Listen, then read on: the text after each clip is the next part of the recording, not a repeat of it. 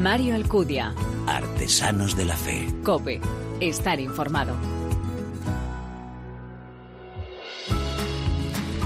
¿Qué tal? Muy buenas, bienvenido a esta duodécima entrega de Artesanos de la Fe en cope.es, nuestra segunda temporada, un espacio en el que te ofrecemos cada 15 días esa mirada diferente a la vida, siempre desde la fe, un espacio donde se da en la mano el testimonio, la lectura y la música, elementos esenciales en esa imagen de la iglesia joven a la que nos convoca el Papa, capaz de dar testimonio con el corazón, con la palabra y con las manos. Recientemente celebrábamos la Jornada de la Vida Consagrada, personas cuya presencia en la contemplación o en la acción, en la enseñanza, en la caridad o en las parroquias es signo del paso del Señor por la vida de los hombres, hombres y mujeres cuya vocación es una llamada a ser testigos de la esperanza. Pero no podemos dejar en sus manos toda esta tarea. En medio de un mundo que tiene tantos motivos para la desesperanza, también los laicos estamos llamados a ser testigos del Señor. La vocación de todos los bautizados, que es ser signo de esa esperanza ante quien la ha perdido o mantenerla viva en donde se apaga, llevarla con libertad, con disponibilidad, con amor y con ternura, con paciencia también y con perseverancia, como discípulos misioneros apasionados por el Evangelio. Bien sabemos que el testimonio cristiano no es un simple narrar de hechos, sino la acción comunicativa performativa, la que está dotada de credibilidad. En palabras más sencillas, vivir desde la fe todas las cosas que nos tocan. Como señala el Papa Francisco, ese es el testimonio que atrae, el que despierta curiosidad en la gente y, claro, el lugar de anuncio, el mundo. Algunos de esos testigos que con su vida y obras dan muestras de su fe en lo cotidiano, con cuyo testimonio pueden hacer que especialmente los más alejados puedan también descubrir y encontrarse con el Señor, los conocemos en este programa. ¿Quieres conocerlos, verdad? ¿Nos acompañas? Gracias por elegirnos, descargarnos y escucharnos. Bienvenidos.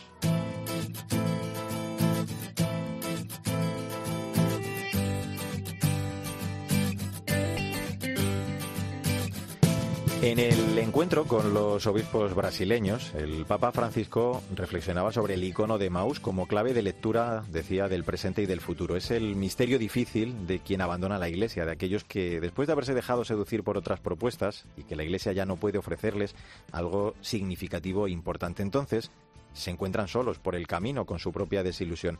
El hecho es que actualmente hay muchos como esos dos discípulos de Maus, no solo los que buscan respuestas en los nuevos y difusos grupos religiosos, sino también aquellos que parecen vivir ya sin Dios. Por eso hace falta una iglesia que no tenga miedo a entrar en su noche. Necesitamos una iglesia capaz de entrar en esa conversación. Sandra Madrid, muy buenas. Hola Mario, sí, ante este panorama hace falta una iglesia capaz de acompañar, de ir más allá del mero escuchar, que se ponga en marcha con la gente. Una iglesia que pueda descifrar esa noche que entraña la fuga de Jerusalén de tantos hermanos y hermanas, que pueda conocer las razones por las que hay gente que se aleja. Recordemos cómo Jesús dio calor al corazón de los discípulos de Maús. Precisamente ese calor lo han encontrado quienes han hecho la experiencia de los retiros de Maús o el de Feta, encuentros y experiencias que han cambiado la vida de muchas personas y de todo ello vamos a hablar, Sandra, en esta entrega de Artesanos de la Fe. Son dos palabras que figuran en el Evangelio Feta, en el de San Marcos. Se abre Maús por su parte en San Lucas cuando dos discípulos de Jesús se encuentran con el Señor resucitado, aunque en un primer momento fueron incapaces de reconocerle. Los retiros de Feta son mixtos de un fin de semana en el que se hace un parón en la vida, en este mundo nuestro, con tanto ruido a nuestro alrededor, todo para tener un encuentro de amor con Dios. Bueno, pues eh, nuestra invitada puede hablarnos bien de la importancia de estos retiros. Es el ejemplo claro de una vida renovada después de participar de ambas experiencias. Ella es Beatriz Paniagua, tiene 22 años y estudia ingeniería. Es la mayor de dos hermanas, le encanta la moda, el diseño de interiores y es una gran aficionada de fútbol. Desde los nueve años ha vivido experiencias muy duras. Su vida cambió cuando su madre la invitó precisamente a asistir a un retiro de Emaús. Hola Beatriz, ¿qué tal? Hola. Oye, cuando tenías eh, nueve años, eh, tus padres se separaron y tu vida eh, dio, creo, un giro radical, ¿no? Un cambio de 180 grados.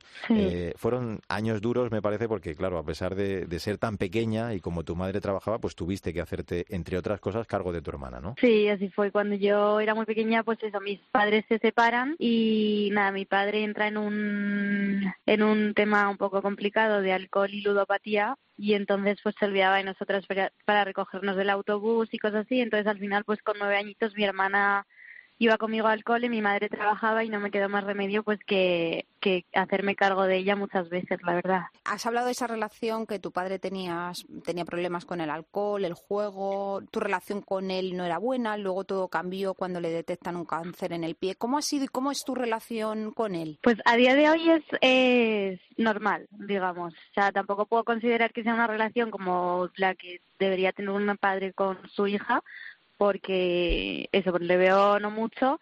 Y es verdad que todo cambió pues cuando le detectan el cáncer en el pie, que yo pensaba pues, joder, que al final es tu padre, ¿no? Y que si en algún momento le pasa algo, pues iba a arrepentirme toda mi vida de no haber tenido más contacto con él. A día de hoy es una relación normal, hablo con él y le puedo ver sin ningún problema, pero digamos que no es como mi día a día. Vamos a saltar un poquito en el tiempo, nos vamos a ir hasta septiembre de 2017. Ahí eh, tienes eh, que enfrentarte, Beatriz, a otro momento duro ¿no? de tu vida, porque tu tía, que había sido como un poco tu segunda madre, eh, creo que se suicida y de nuevo también te tienes que sobreponer a ello, ¿no? Justo, mi tía en septiembre de 2017, el día 10, se tira por la ventana y bueno, pues digamos que fue un momento súper complicado porque yo tuve que ir con mi madre a donde ellos vivían y nada al final estaban ahí mis abuelos y claro, mis abuelos son unas personas que ya son mayores, entonces los médicos lo primero que nos dijeron fue eh, intentad estar lo más fuerte que podáis porque si no vuestros abuelos les puede dar un infarto, ¿sabes? Entonces,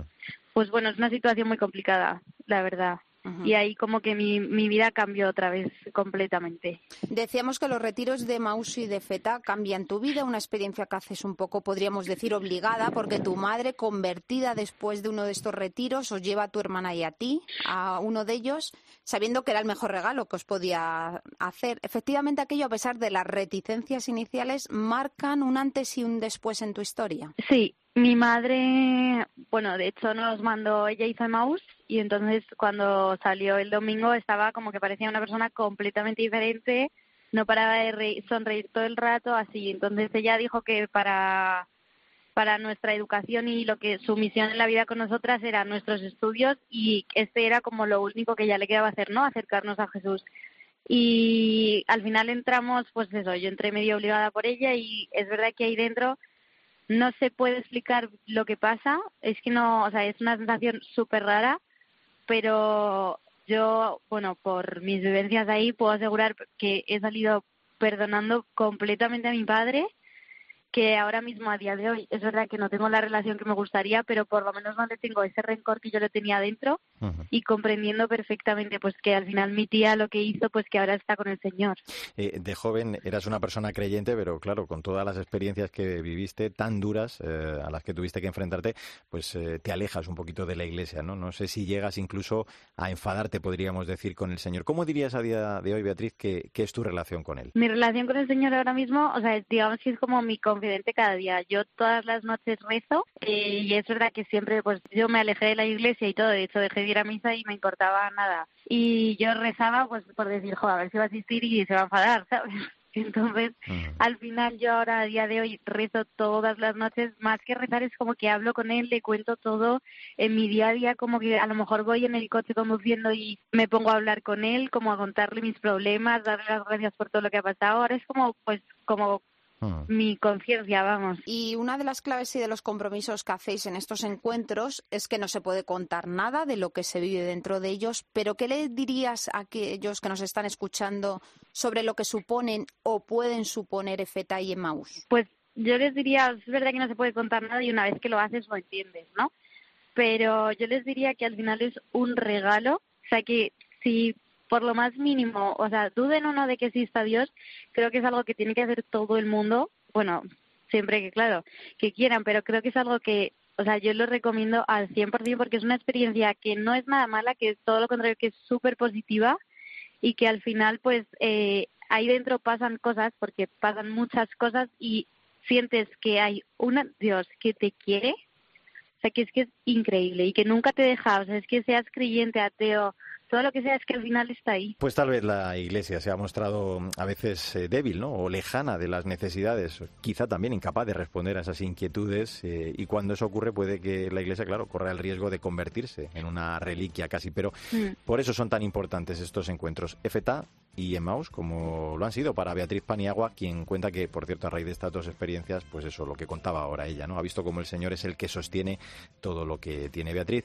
Muchísimas gracias por acompañarnos y por ofrecernos tu testimonio. Nos alegra mucho de ese cambio de vida, de verdad. Un abrazo fuerte. ¿eh? Adiós, gracias. No cabe o no debería caber en nuestra vida la, la decepción. Estas dos experiencias de las que hemos hablado hoy, ¿no? Pues eh, demuestran la necesidad de pedirle al Señor que, que abra también nuestros oídos a su voz, a ese feta, para que seamos también capaces de reconocerle en nuestra vida. Sandra Madrid, gracias y hasta el próximo programa. Como siempre, fue un placer. Nos vemos y escuchamos pronto. Mario Alcudia. Artesanos de la Fe. Cope. Estar informado.